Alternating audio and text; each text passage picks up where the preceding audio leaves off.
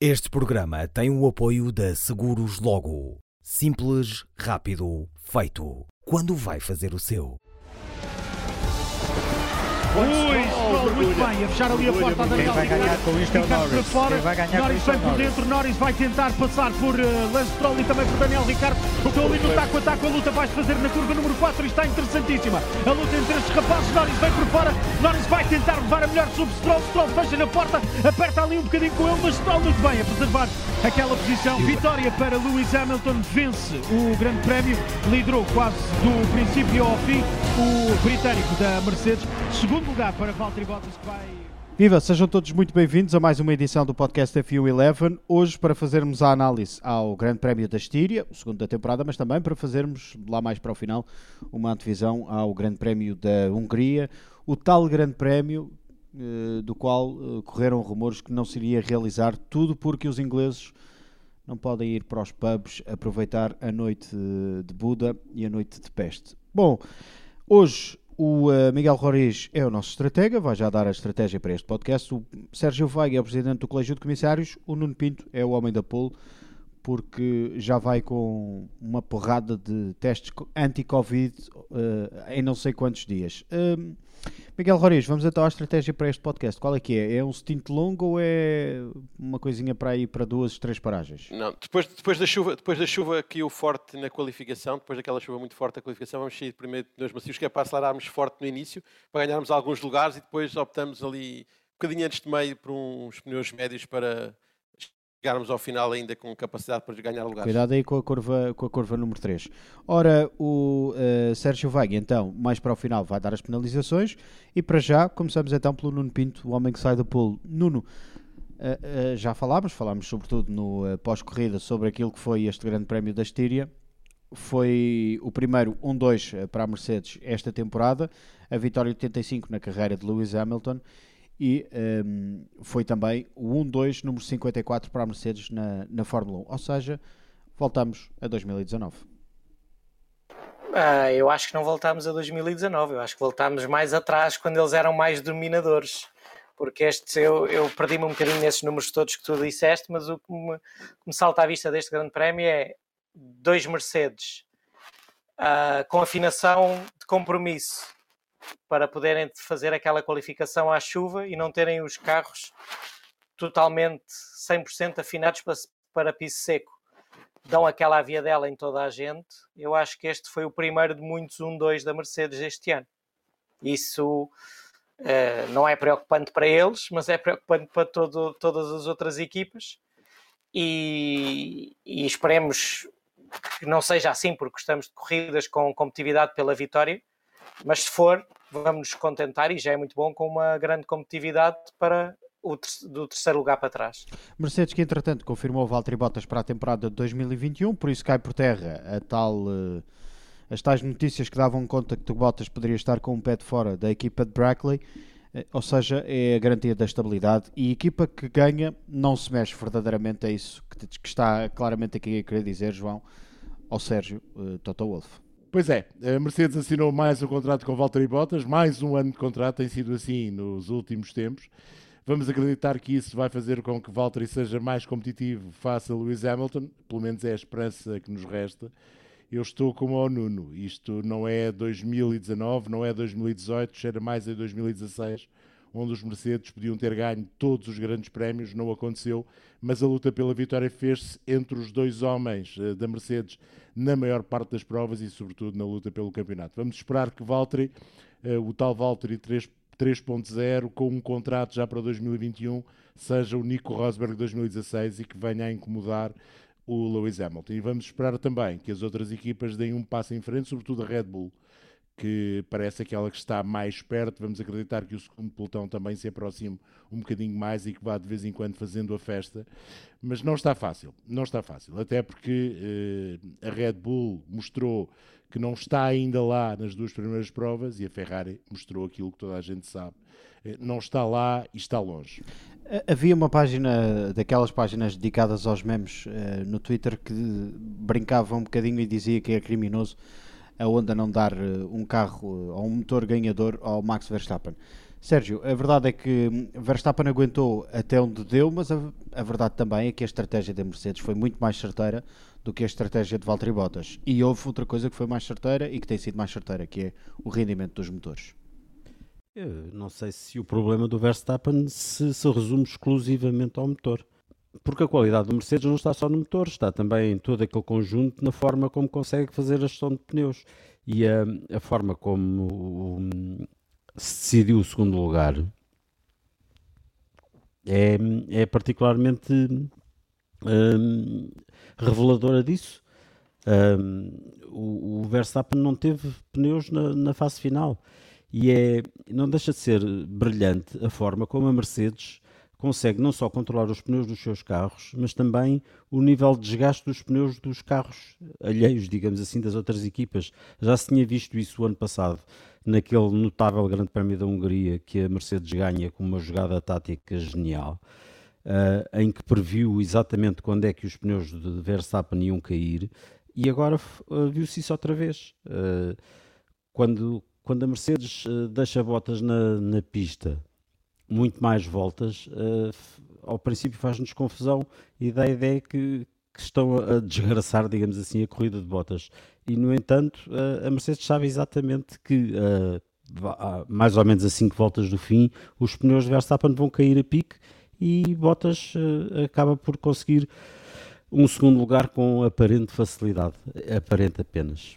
Dos 10 primeiros, importa referir que apenas Daniel Ricardo saiu de médios, porque todos os outros saíram de, de pneus macios e a Mercedes esticou mesmo uh, ao máximo o stint, o primeiro stint de Valtteri Bottas com, o seu, com os seus uh, pneus macios, com o seu jogo de pneus macios e um, ehm, a Mercedes aqui uh, claramente a confiar também na gestão que o W11 e o uh, piloto finlandês estavam a fazer daquele, daquele jogo de pneus, porque depois sabia que a determinada altura ia haver esse drop nos médios uh, de, de, Verstappen mais para o final da corrida.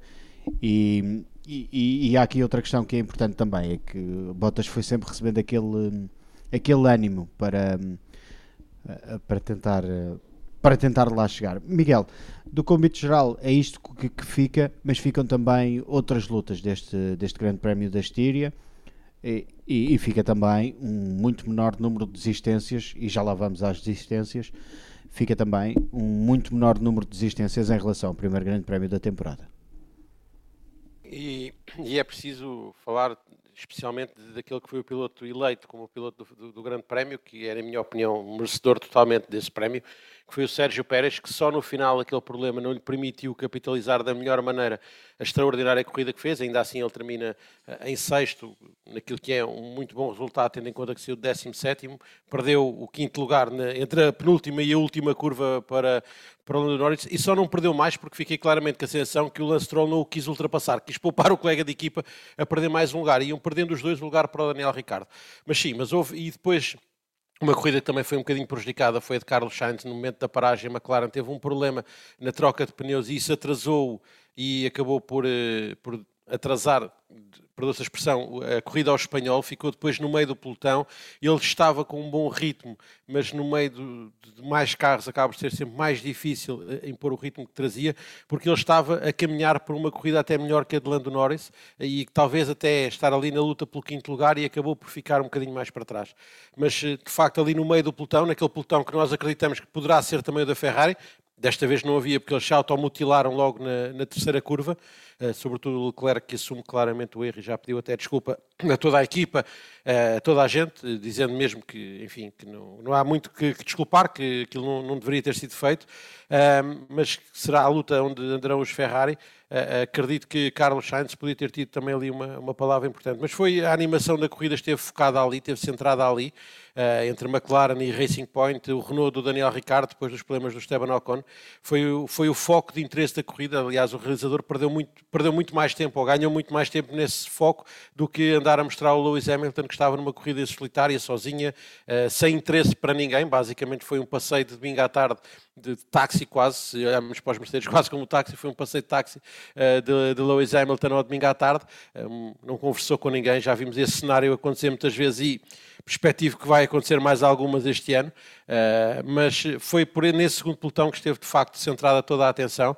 E uma palavra para Sérgio Pérez que faz uma excelente corrida e mais uma vez Lando Norris faz duas voltas finais, se a semana passada tinha sido a última para ir buscar a volta mais rápida, desta vez foram duas voltas finais que ele aproveitou também ali o desentendimento entre o Lance Stroll e o Daniel Ricardo para quase uma assentada ganhar dois lugares, ganha um e depois conseguiu na volta seguinte ganhar outro e ainda foi buscar em cima da meta o Lance Stroll, foi mais o perdão, o Sérgio Pérez. Foi de facto mais uma grande corrida, mas já se percebeu que o foco de atenção durante o ano vai estar ali naquele pelotão, porque os Mercedes são uma classe à parte e os Red Bull são uma classe intermédia. São melhores que este pelotão, mas estão muito longe dos Mercedes, que até estão muito mais perto desta luta, e sobretudo o Alexander Albon, estão mais perto desta luta do que propriamente dos Mercedes. Pelo menos é aquilo que se percebe deste segundo fim de semana. Sérgio Pérez, que no final da corrida uh, e numa numa luta mano a mano, pneu a pneu com o Alexander Albon na curva número 4, na famosa curva número 4, dá também ali um toque com o pneu uh, frontal esquerdo no pneu um, traseiro direito de Alexander Albon, uma imagem que foi depois mostrada pela realização e, essa, e esse toque danificou em parte a asa um, frontal do Racing Point do piloto mexicano. Ora, tu falavas aí na questão dos Ferrari, é verdade, e mostramos essas declarações logo na abertura do uh, pós-corrida que fizemos no canal 3 da Eleven Sports no domingo, logo após o final desse Grande Prémio da Estíria. Mostramos as declarações de Vettel, de Charles Leclerc e também de Mattia Binotto, declarações que recuperamos agora numa versão muito mais curta. Uh, I think it's the worst conclusion of a very bad weekend, Samas, a difficult weekend for us. I think it's not time to look for responsibility or accuse, it's time to work united. pretty sure that back home we've got the right people to progress as soon as possible. Yeah, it's a shame because also for the update we would really like to uh, get the race on the line and, uh, and some laps to, to see where the car is, but uh, unfortunately we will not get that answer. Well, I uh, apologized. Obviously, uh, excuses are not uh, yeah are not enough in times like this, and yeah, I am just disappointed in myself. I've done a very bad job today. I let the team down yeah, I can only be sorry, even though I know it's not enough, and uh, I, I hope I will learn from this and, and we'll come back stronger for the for the next races. But it's a tough time for the team. We don't need that. The team doesn't don't need that, and uh, and I put uh, all the efforts of the team uh, in the bin. So I'm yeah, I'm, I'm very sorry, but it's not enough again. As declarações, o pedido de desculpa, mas era aquilo que nós dizíamos uh, no estúdio, Sérgio, é que as, as desculpas não se pedem, as desculpas evitam-se e entretanto eh, há também depois um acalmar um bocadinho de Matia Binotto a dizer não é a altura para estarmos aqui à procura de culpados, é a altura de todos trabalharmos, ou seja, é a Ferrari claramente a perceber que tem muito, muito, muito caminho pela frente. Sim, uh, não é a altura de estarmos à procura de, de, culpados. Nesse caso, naquele caso específico, não, não havia muito para procurar, era por demais, era por demais evidente. Não é? Agora, um, não, se há coisa que não fazia falta à Ferrari neste momento era, era uma coisa daquelas, já, já há problemas que cheguem uh, para, para a equipa Uh, e portanto era a última coisa que lhes fazia falta, era, era, era um, um evento daqueles. Eu não estou uh, nada de acordo com isso. O que dá-lhe jeito? Deu-lhe jeito neste grande prémio, senão a vergonha ia ser muito maior. Desviou o foco, desviou o foco. Seriam de 71 voltas a, a, a, com os fãs da Ferrari dizer oh meu Deus, oh meu Deus, onde é que vamos, oh meu Deus, onde é que vamos? Eu concordo com o Nuno. É, eu acho que safaram-se de boa, porque eles não tinham andamento nenhum este fim de semana aquilo ia ser uma, um descalabro, porque iam ficar fora do top 10 sem problemas. Uh, sim, se calhar ficariam à frente dos Alpha Tauri. Se calhar. Sim, é, se calhar. Pronto. É, por isso Williams, é que eu, enfim.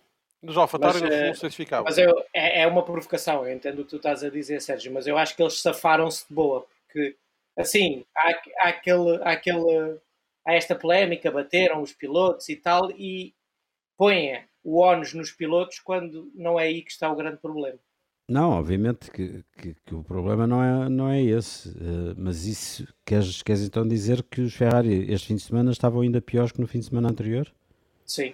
Com, com as, com as chamadas evoluções. com as chamadas evoluções, porque as outras equipas melhoraram um bocadinho os seus setups, conheceram os, os monolugares, um grande prémio em condições climatéricas diferentes, com toda a gente com pneus à escolha para usar. Eu acho que eles iam ter ali uma vida muito, muito difícil, até porque a velocidade de ponta deles era miserável. E, e para estarem a lutar ali no meio do pelotão com Renaults, McLarens, Racing Point e, e Red Bull nem lutavam. Mas, eh, pelo menos com essas três equipas, eu acho que eles iam perder mesmo na pista. Vocês lembram-se de 2005? Este início de 2020 faz lembrar um bocadinho aquele ano eh, de 2005, depois dos títulos todos, em que o carro nasce mal e que Schumacher e Barrichello chegam à Austrália, Schumacher é obrigado a abandonar, Barrichello faz segundo.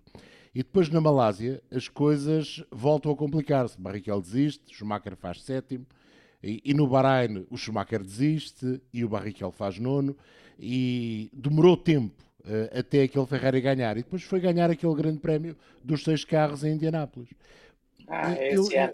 eu temo, eu temo que este Mas aí havia 2020 guerra de pneus também, não é? também havia a vários guerra dos componentes. pneus. Desta feita não há, aí- não há esse fator. Mas eu temo que este ano ou aquilo dá um grande salto em frente e já se fala em mil e uma modificações, já se fala numa frente mais estreita, já se fala num novo capô motor porque vão mudar a implantação dos radiadores na unidade motriz, já se fala disto e daquilo e da evolução 1, 2, 3, 16, 24, 39 ou de facto as evoluções são muito melhores do que esta que tivemos na segunda prova no Red Bull Ring, ou então isto pode ser um ano muito, muito mau. Pode ser um ano da Ferrari a voltar aos anos 80, quando não tinha qualquer hipótese, ou raramente tinha hipótese, naqueles anos 84. Mas esse é outro 85. dos problemas, não é? É que fala-se muito, já se fala muito de muita coisa e de muitas evoluções, e isso é logo um mau sinal. É, é um mau sinal, é isso mesmo. E depois é a Ferrari está sempre muito exposta. Se isto acontecesse com a Red Bull, se calhar a exposição não seria a mesma. A Ferrari tem esse problema. Tem os jornais italianos hoje a fazerem capas, a fazerem notícias, a baterem forte e feio, um a- bater mais do que o Mas é merecido. É, é merecido, isso totalmente merecido. É, mas lá está, tu tens razão nisso, Nuno. Eles batem mais nos pilotos do que propriamente na equipa. E, por exemplo, a parte do Binotto, eh, dizem que ele é o bombeiro, eh, dizem que ele pôs, eh, pôs água na fervura entre os dois. É, é- o toque é complicado, é um erro do Leclerc, ele assumiu, o Vettel ficou triste, mas também não fez daquilo uma loucura eh, de propaganda. Eh, o problema é que Oh, isso oh, João, acabou acho- por eh, Acho tirar. que o Vettel não ficou só triste. Eh, a Ferrari teve que cancelar a conferência costuma fazer no, após cada grande prémio porque o Vettel se pirou do circuito mais cedo do que era suposto. Portanto, não ficou propriamente triste. Acho que ficou bem furioso até. Ah, Porque a relação neste momento está inquinada, é? como se costuma dizer, porque isto é o preço que eles vão pagar no resto do ano de terem anunciado o piloto do próximo ano e terem Claro. despedido o Vettel. Eu, ele, eu, eu disse-vos, ele, ele dizia é, entre num, num, num ambiente mais restrito, dizia que lhe estão a pedir para ele ir ao simulador fazer correlação. E ele disse: Então eu sou bom para fazer eh, correlação no simulador, mas não sou bom para guiar o vosso carro. Claro. E tem todo, tem todo o direito de atuar assim. Façam vocês ou fa- façam o Leclerc e o Sainz, não é? Eh, Exatamente. e- é, é um bocadinho este, é mais um dos erros que vai ser agravado por pouca competitividade. É, e, e- de facto este incidente acabou por eh, pôr água na fervura de uma cozidela, de uma explosão até, que teria sido um mau resultado, porque eh, ninguém acredita que aquele segundo lugar do primeiro grande prémio da temporada, o grande prémio da Áustria, se pudesse repetir em condições normais. Este grande prémio foi muito mais normal para se poder repetir aquele segundo lugar. E se calhar... Sim, mas sabes, que com aquela qualificação até podiam ter tido aqui um outro bónus. Sim, porque o, o carro, mesmo não sendo tão bom e não tendo tanta velocidade ou potência do motor, a chuva devia ter funcionado. E, não, e o Vettel e o Leclerc já provaram que são bons pilotos à chuva, como são todos. Mas eh, há uns mais especialistas do que outros. Mas o Vettel é considerado um especialista da chuva. E nem com a chuva, nem com aquelas condições, eles não foram a lado nenhum. Oh, Nuno, é dramático. O, o que é, uh, nos traz para uma conversa que nós os dois, ou se quisermos nós todos, tivemos depois dos testes de Barcelona, quando se falava do sandbagging e eu achava que a Ferrari tinha feito sandbagging, porque a Ferrari foi exatamente ao contrário. A Ferrari andou sempre naquelas simulações de, de corrida com muito pouco combustível, muito leves, se calhar até mesmo abaixo do peso, não sabemos, não, não, não temos ideia. Será difícil. Não, abaixo do peso de, não podem não andar. podem andar, não é? Mas... Só que a diferença é fazeres uma simulação de corrida com 90 ou 100, que é o que fazem com 30 ou 40, não é? Quando se está a fazer simulações de corrida a sério, ou fazeres assim. Portanto, a correlação do, do carro, eles já sabiam que não ia dar bom resultado e que este carro ia ter problemas. E o que é que o problema é de tal maneira grave que apesar de termos um campeonato onde houve quatro meses de paragem, verdade que houve dois meses desses quatro em que os engenheiros não puderam ir à fábrica, mas acredito que todos eles tenham a capacidade de em casa pensar e simular nos seus computadores, não se fez grande coisa. O problema é de tal maneira grave neste SF1000 que não vai ser fácil para não dizer impossível. Vamos acreditar que seja possível. A Fórmula 1 precisa sempre de uma Ferrari competitiva. Uh, ter uma Ferrari competitiva nos próximos grandes prémios seria o ideal. Mas se calhar não vai acontecer. Olha, há uma coisa, há uma coisa, há uma coisa que ninguém pode acusar a Ferrari. É de desde a primeira hora eles sempre disseram que tinham é problemas. Verdade, é verdade ou foi quem não acreditasse. E é verdade. E achasse que eles estavam a fazer sandbagging. É mas, mas não. Mas eles, eles sempre não, disseram que tinham problemas. É, mas eles, eles, diz, eles não disseram verdadeiramente quais eram os problemas. Eles andaram ali não, eles, um bocadinho a... uh, Não, eles nunca, obviamente, não, não iam abrir assim o jogo, mas ah. sempre disseram que, que, que não, estavam lá. Competitivos. Não, é, estavam lá. não estavam lá. Sim. Mas aquilo não estava fácil. Mas também não achavam que estavam assim tão longe. Sim, o dele é, e, é no meio disto tudo vamos pôr o peso da unidade motriz, da tal, eh, do tal acordo com a FIA. Quanto é que pesa nisto? 70% do mau resultado, 50% do mau resultado.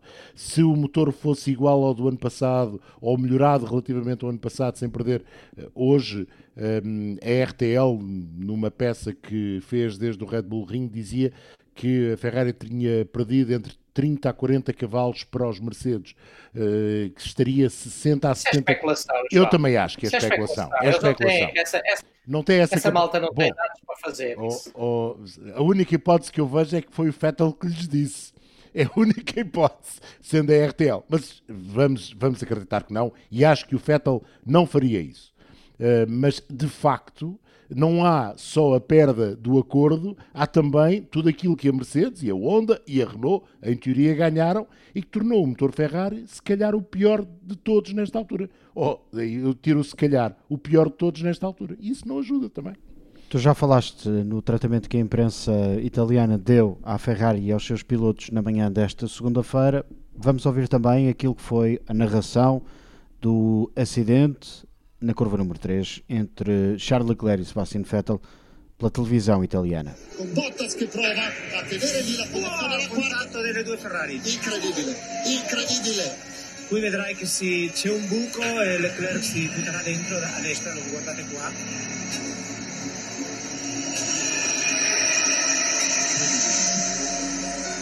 Forse il contatto anche dietro dall'altra parte, Sebastian Vettel. Eh? Preparano l'ala. Sì, però se il fondo è rotto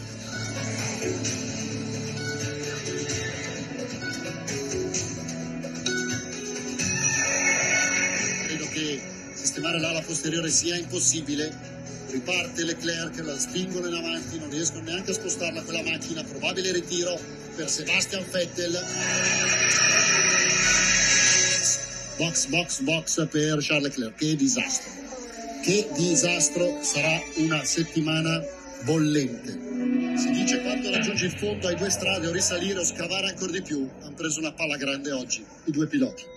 Se fosse da boa, dizia o Nuno Pinto, uh, Ferrari com, esta, um, com este duplo abandono, um, e a verdade é que não é o único, há um, também em Espanha, uh, onde há muito otimismo quanto à chegada de Carlos Sainz à Ferrari no próximo ano, há também quem escreva isso, que a Ferrari, se fosse mesmo da boa, depois deste duplo abandono. Mas a verdade é que em Itália estão todos furiosos com aquilo que se está a passar na escuderia italiana, que este ano comemora o milésimo grande prémio, uh, e que vai, vai poder comemorá-lo em casa, em Mugello.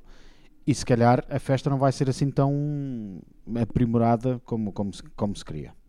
Em Monza e em Mugello vai ser a desgraça total. O que vale é que não há é- público. O Sim, que vale é que com não há este público. motor, não é?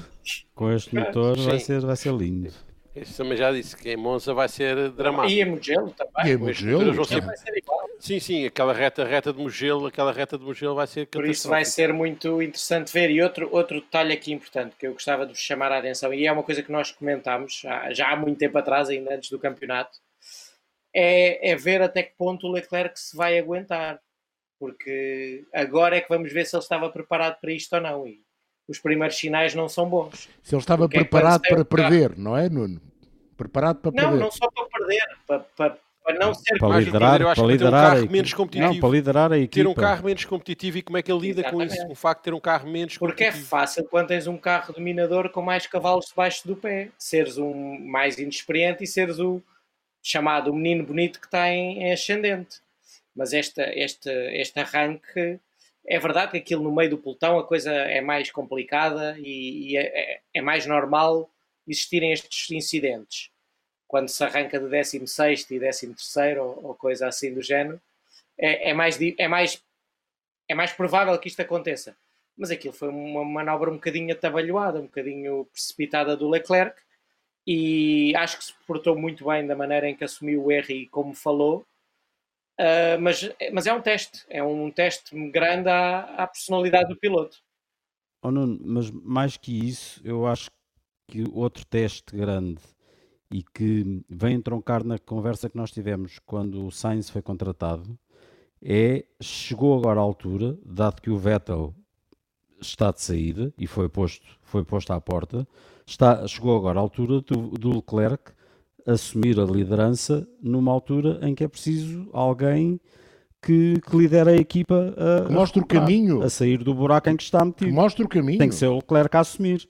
Essa liderança e assumir essa capacidade e ter a cabeça fria é muito mais fácil quando tens um carro competitivo. Quando não o tens, é que vamos ver. Nuno, mas Pode para, ser um grande teste. Nuno, mas para já vamos lhe dar o benefício da dúvida, porque ele no primeiro Claro. fim de semana Sim, fez sim. maravilhas com algo que não era para fazer.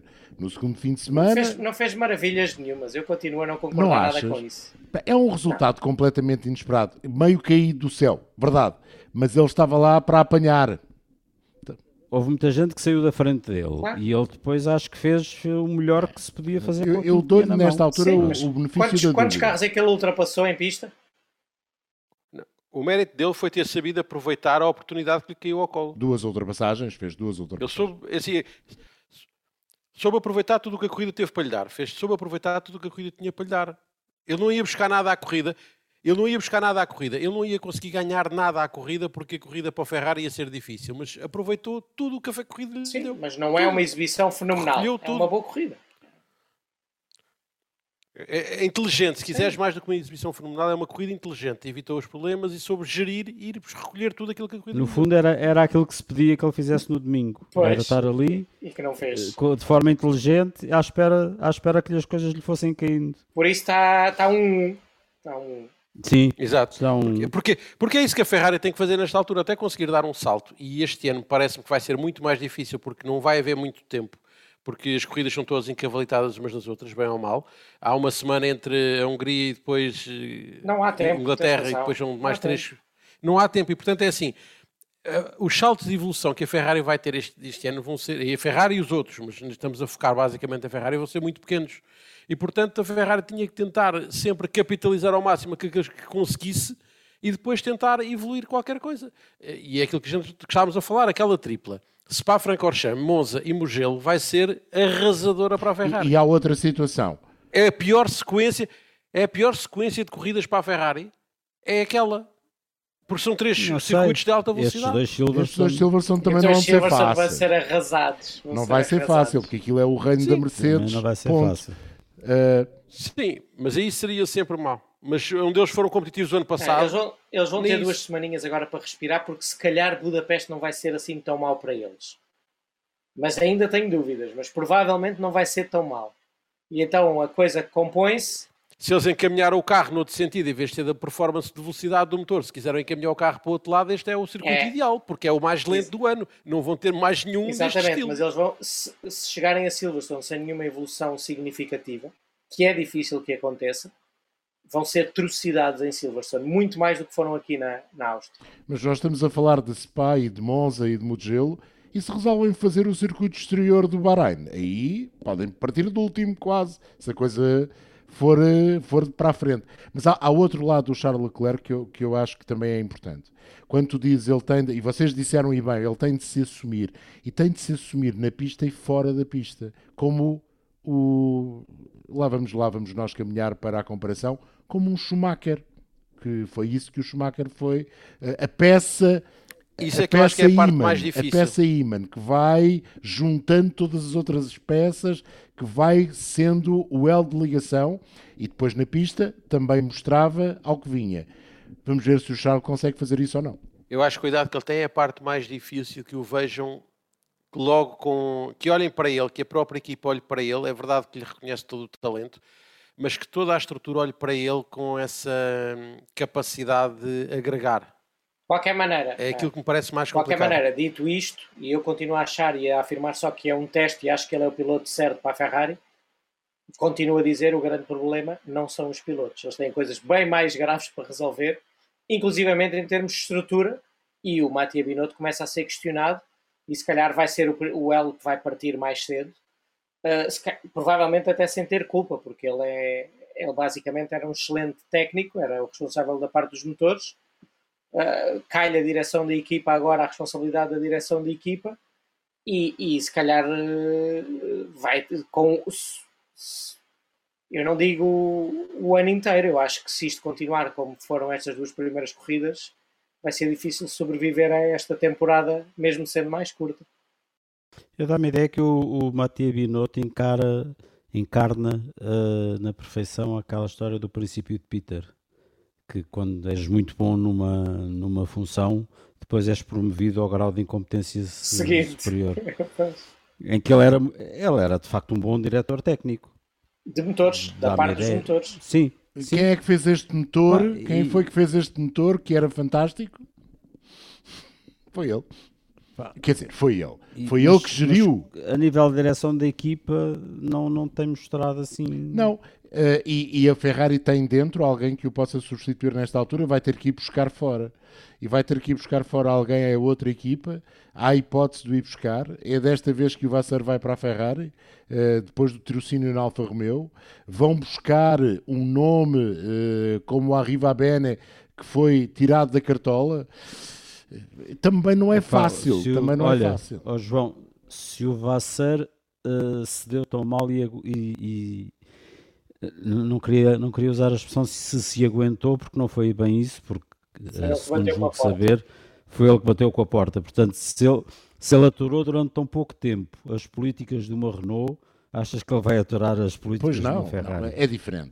Se calhar é, Não sei. se calhar é mais fácil dizer não há também, Renault. também há o lado da ambição, da Exatamente, ambição pessoal exatamente. dirigir uma Ferrari, não é? Que obviamente que também deve, deve contar. mas, E o último eh, francês que lá teve não se saiu mal, apesar de tudo. Apesar de ser, Não, Era baixinho, era um gajo baixinho é, e tal. apesar de ser, não ser figura muito grata aqui neste painel, não se saiu mal. E eu acho, sinceramente, acho que tinha capacidade.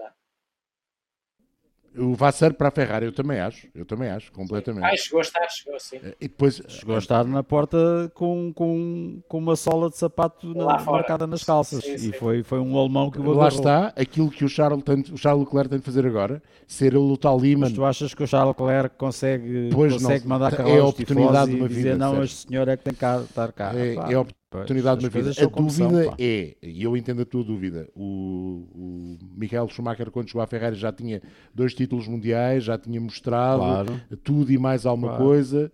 São situações completamente diferentes. Mas também passaram 23 anos, 24. Eh, portanto, o mundo mudou, como nós costumamos dizer, não é? Vamos ver.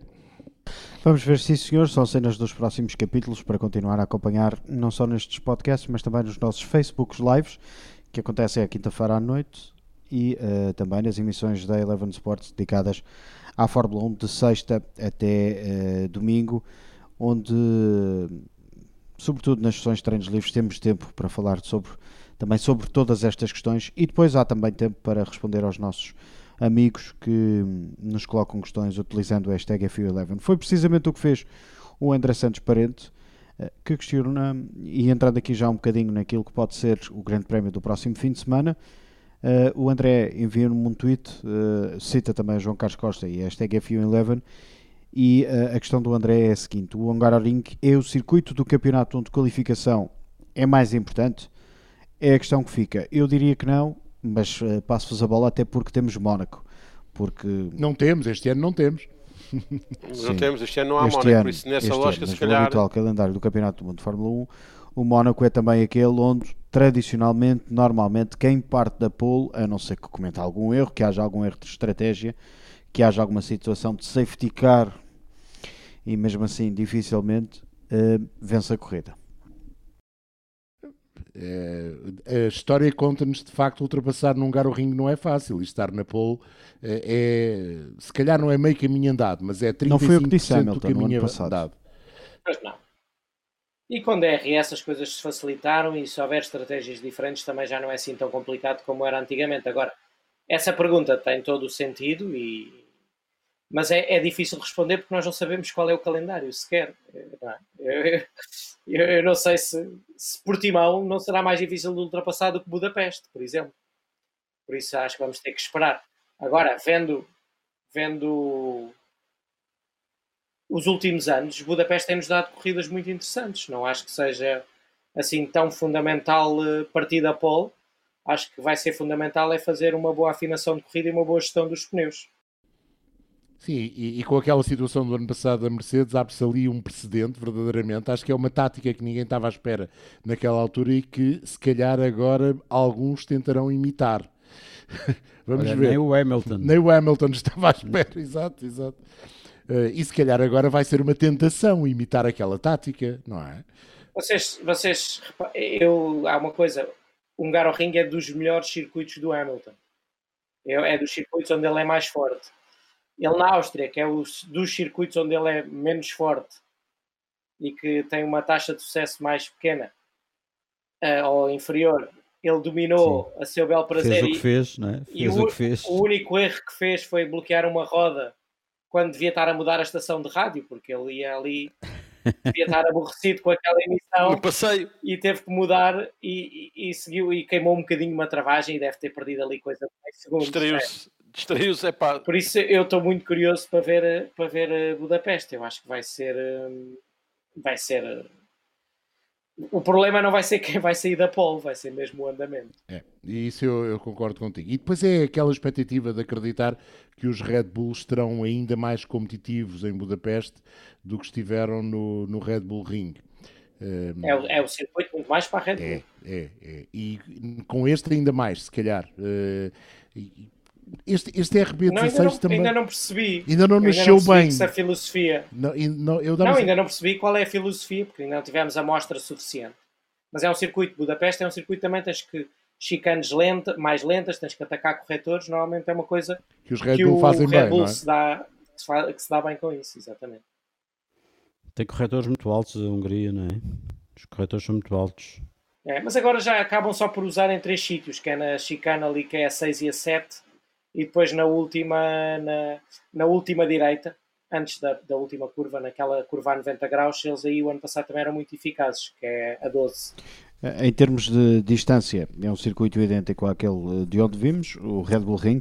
Se o Red Bull Ring tinha 4.318 metros, o Hungaroring tem 4.381, trocamos os dois últimos números e por isso a corrida do próximo domingo terá 70 voltas ao invés das 71 que teve o, um, ou que tiveram os dois grandes prémios passados uh, no Red Bull Ring, o da Áustria e o da, da Estíria.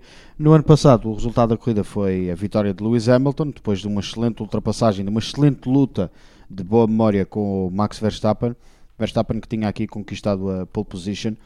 Uh, o 1.17.103 é o recorde uh, da volta de, de, de, Max Verstappen, sendo que o 1.14 572 foi o tempo da pole no ano passado, eh, que deu. Foi a primeira pole de Max Verstappen no, no Campeonato do Mundo de, de, Fórmula 1. Tem mais curvas, são 14 curvas ao invés das 10 Uh, sendo que a primeira vez que se correu neste traçado de Hungaroring foi em 1986. por isso é um traçado já muito bem conhecido por parte das equipas e por parte também dos pilotos. sendo que há aqui outra questão que é percebermos até que ponto é que a Red Bull conseguirá chegar à Mercedes, porque teoricamente, como vocês diziam, este é um traçado mais ligeiramente mais favorável à Red Bull.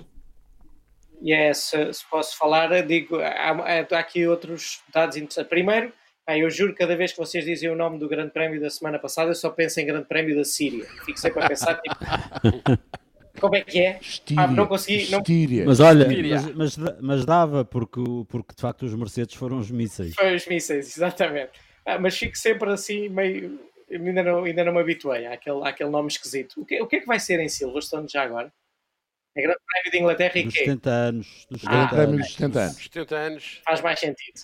Faz mais sentido. Pensei que era do Northamptonshire. Ou não, não, assim. não, não, não, não. O primeiro, o primeiro vai ter a designação oficial de Fórmula 1 Pirelli British Grand Prix 2020 e o segundo uhum. Emirates Fórmula 1 7th Anniversary Grand Prix 2020. Okay. Podiam-lhe chamar o Grande Prémio é... Sterling Moss ou Nigel Mansell, era mais giro. Oi, pois já. já faltava.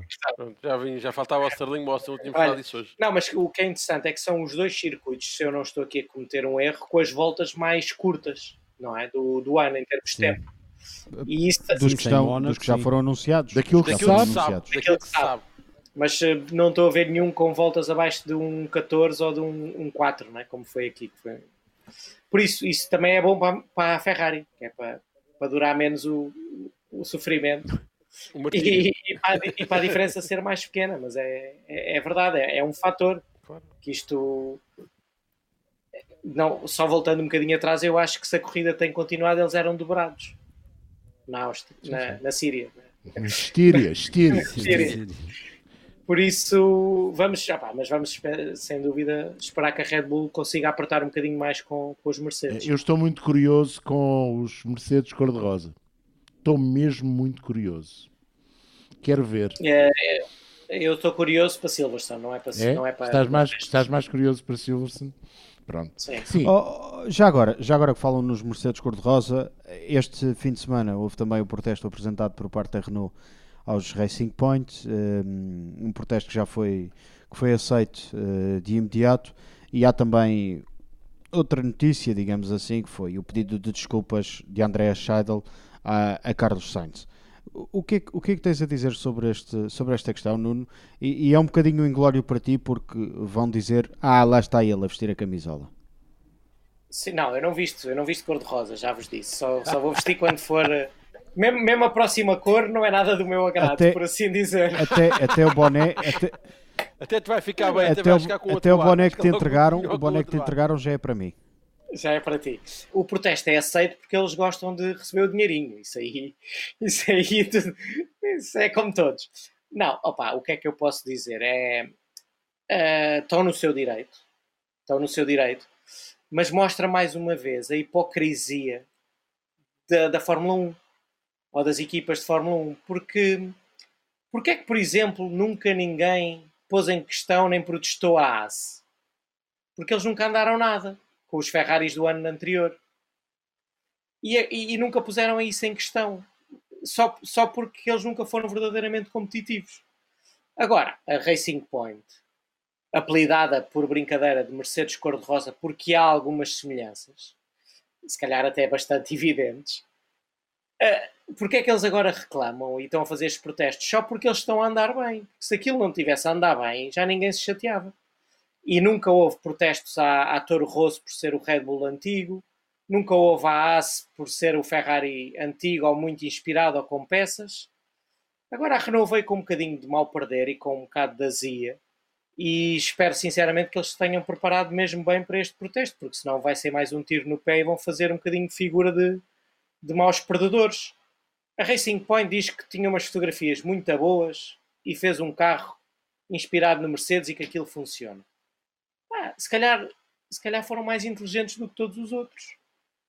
E cabe, aos restantes agora provar que eles fizeram alguma coisa ilegal por contratar bons fotógrafos não, contratar bons fotógrafos não é, não é, não é legal. Eu, eu, oh, Nuno, eu tenho uma dúvida relativamente a este protesto. Quem é que a Renault protesta? A Racing Point, a Mercedes ou a FIA? E, a Mercedes não é, de certeza. Pois, Mercedes não, não é. mas eh, é assim, eles obrigam a Mercedes a vir mostrar as suas peças. Escolhem... Não é, não é a Renault, João. Não. Não é a Renault. Não é a Renault? A Renault não, não obriga nada. Não, não. A Renault faz um protesto em que diz muito claramente que tem dois artigos que quer que a FIA tome conta e desses dois artigos tem uh, no apêndice 6 mais três parágrafos. E ao dizer isso, a única maneira da FIA comparar as peças, neste caso as entradas de ar dos travões dos Racing Point com, a, com, os da Mercedes, é pedir à Mercedes para mostrar as entradas de ar do W10. Ora, do ano passado, do ano passado que eles não têm na, que eles não têm na Áustria, podem levar para a Hungria ou podem mostrar mais tarde. O problema aqui para mim é outro. Uh, uh, a Renault uh, usa uma peça as entradas de ar, que foi uma, a única peça que na, na lista de peças que eh, não podiam ser copiadas eh, de 2019. Não, compradas. Compradas, compradas, exato, desculpa, compradas. De 2019 para 2020 foi acrescentada. Escolhe essa peça escolhe uma peça que, de facto, em termos de imagens, até é fácil de nós fotografarmos uh, as entradas de ar. E que toda a gente já e viu. toda a gente já viu, mas depois não, não se consegue ver o interior. E a que a Renault quer ver é o interior. E por isso é que a Mercedes vai não, ter que ir mostrar. Outra, uh, outra, vez errado. A Renault não vai ver interior rigorosamente não, nenhum. Vai ver, é a, FIA. Ver é a FIA. A FIA que vai decidir. Pronto, a FIA que já viu. Mas a questão é que. A FIA já viu. A FIA já foi. Pronto. Já viu.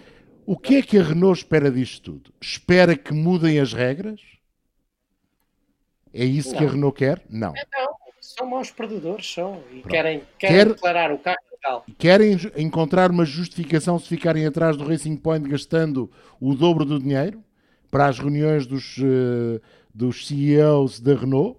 Se calhar também pode ser por aí. Porque depois, oh, oh, a única solução, desculpa Sérgio, a única solução se a FIA não alterar nada, considerar como já considerou, porque aprovou o desenho do RP20 e não der uh, razão à Renault, a Renault só tem uma hipótese ir para os tribunais civis. E para os tribunais civis, o que é que vai dizer? A Racing Point copiou uma peça da Mercedes, mas a Mercedes não faz queixa da Racing Point ter copiado uma peça. Uh, a FIA tem um regulamento que impede isso, mas ao mesmo tempo eh, deixa que uma equipa faça isso. É, é tudo muito estranho. Eu não, não consigo entender. Sinceramente, é, é engraçado que a Renault diz que não protesta, quer uma clarificação. E acho interessante que eles querem uma clarificação. Agora. Olha, isto vai dar o mesmo que deu o, AS, o DAS. É o que vai dar. Oh, oh, Nuno, mas sabes, quando falas em hipocrisia, uh, eu aí acho, acho que há a maior hipocrisia de outra coisa, que é a, a Renault pode ter mal perder, mas ao menos deu a cara.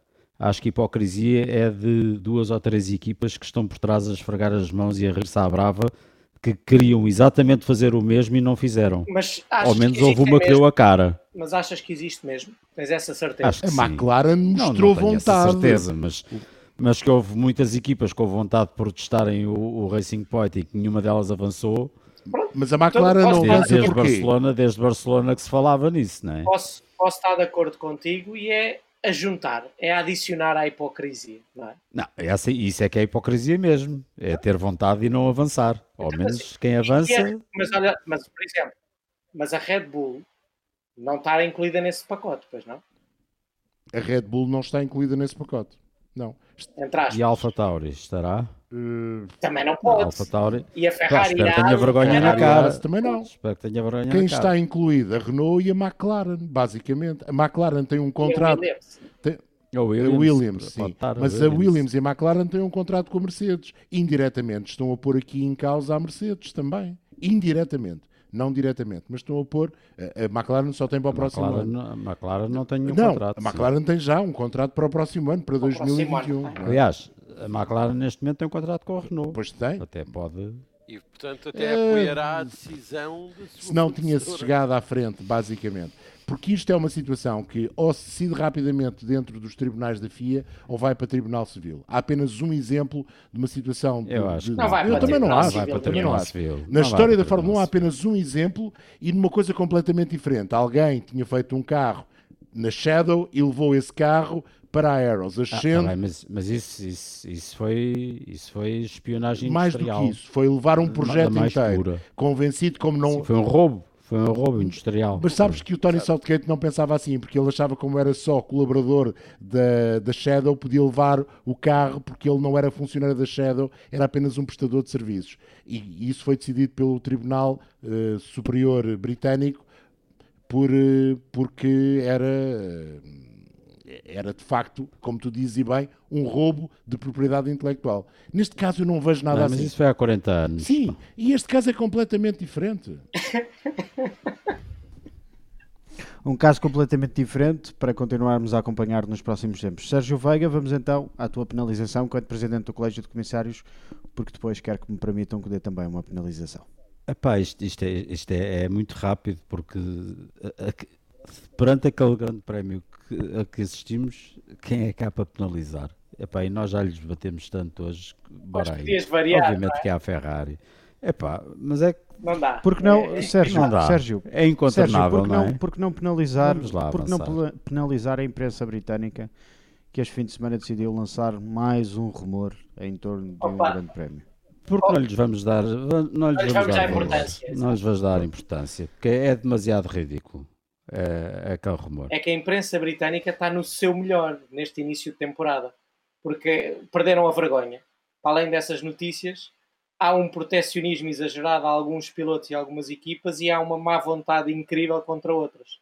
E, e não têm vergonha. E agora, como estão ainda mais isolados, têm-se esticado ainda mais. Estão sozinhos quase, são a Exatamente. grande, grande, ma- já são normalmente, mas agora são Agora ainda mais a sozinhos. grande maioria. Não é? E um exemplo é verem, verem as notas que dão aos pilotos a seguir às corridas, que é hilariante. Hilariante.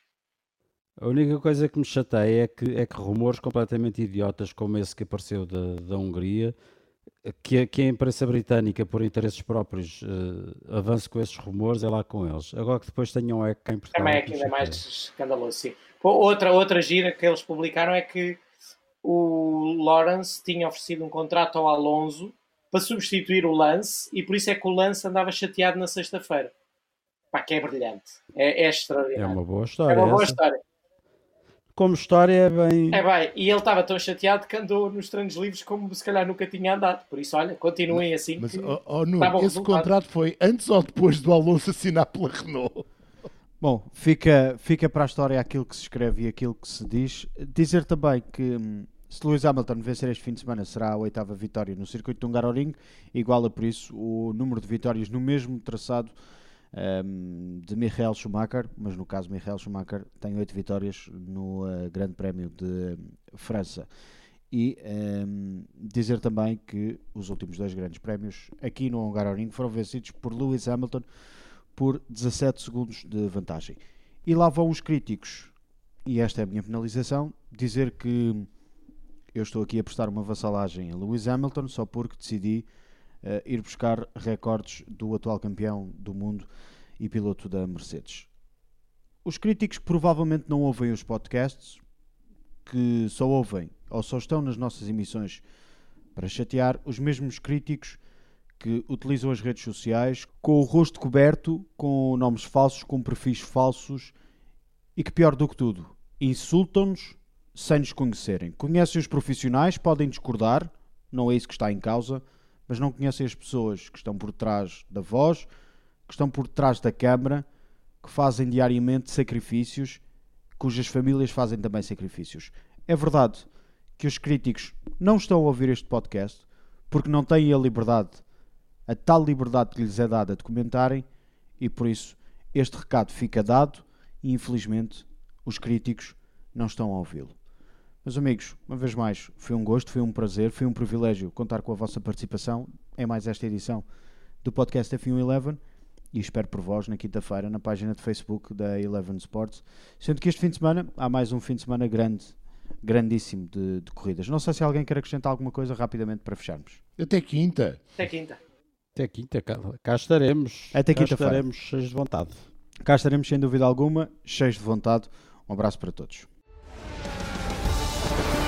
Ui, Stroll muito bem, a fechar ali a porta a Daniel vai ganhar Ricciardo. com isto é o Ricciardo Norris. para fora. Quem vai ganhar com Norris isto é o vem por Norris. dentro, Norris vai tentar passar por uh, Lance Stroll e também por Daniel Ricciardo. Estão ali no taco a taco, a luta vai-se fazer na curva número 4 e está interessantíssima. A luta entre estes rapazes, Norris vem por fora, Norris vai tentar levar a melhor sobre Stroll, Stroll fecha na porta, aperta ali um bocadinho com ele, mas Stroll muito bem a preservar aquela posição. Vitória para Lewis Hamilton, vence o Grande Prémio, liderou quase do princípio ao fim o britânico da Mercedes.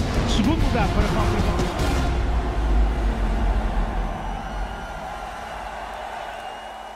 Este programa tem o apoio da Seguros Logo. Simples, rápido, feito. Quando vai fazer o seu?